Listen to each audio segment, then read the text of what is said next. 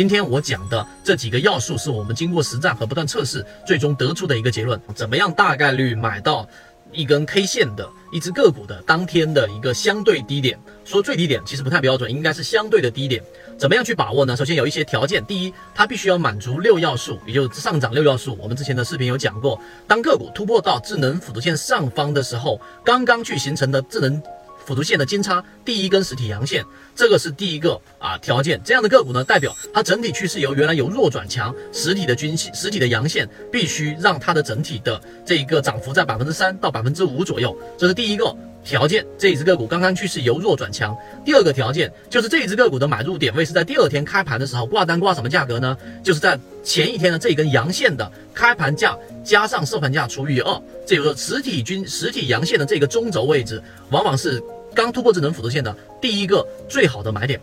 这第二个条件，第二个条件为什么？因为这个位置上呢，个股本身第一次突破智能辅助线的第一次回踩，往往是最稳的。而趋势由弱转强，也就是整个势能推动的时候，是整个力量最强的时候，所以这个地方的成功概率会非常的高啊。这里面有一个附加条件，就当如果说个股它离智能辅助线的距离超过了百分之八到百分之十五，也就是乖离率比较高了，这个时候已经超过百分之十五了，除非是量价齐升的情况之下，不然这样的个股绝对绝对不要参与。所以第三个条件就是当它的乖离率超过百分之十五，股价离智能辅助线超过百分之十五，除非是量价齐升，否则不要去做啊！这个是第三个条件，因为这个时候钱在你的口袋，那些少赚的钱根本就不是属于你的，或者在我们的盈利模式当中根本不存在少赚的钱这样的一个概念，因为我们能力圈是范围是有限的，这是我们所说的怎么样买到一个低点的三个比较重要的因素。所以要买到一个低点，其实还有很多的细节啊。那第四点。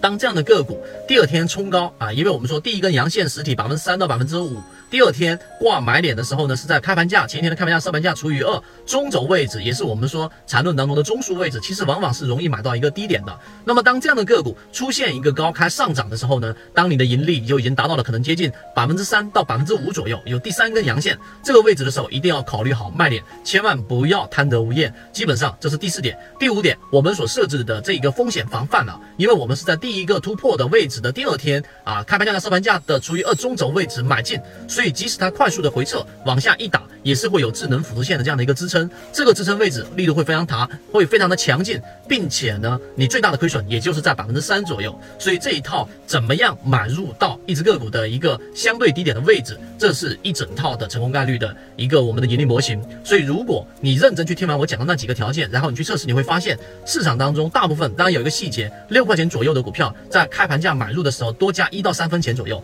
啊，这是我们的操作经验，你就很容易。或大概率买到一只个股的相对低位了。今天三分钟就讲这样一个内容，希望对各位有所帮助。好，各位再见。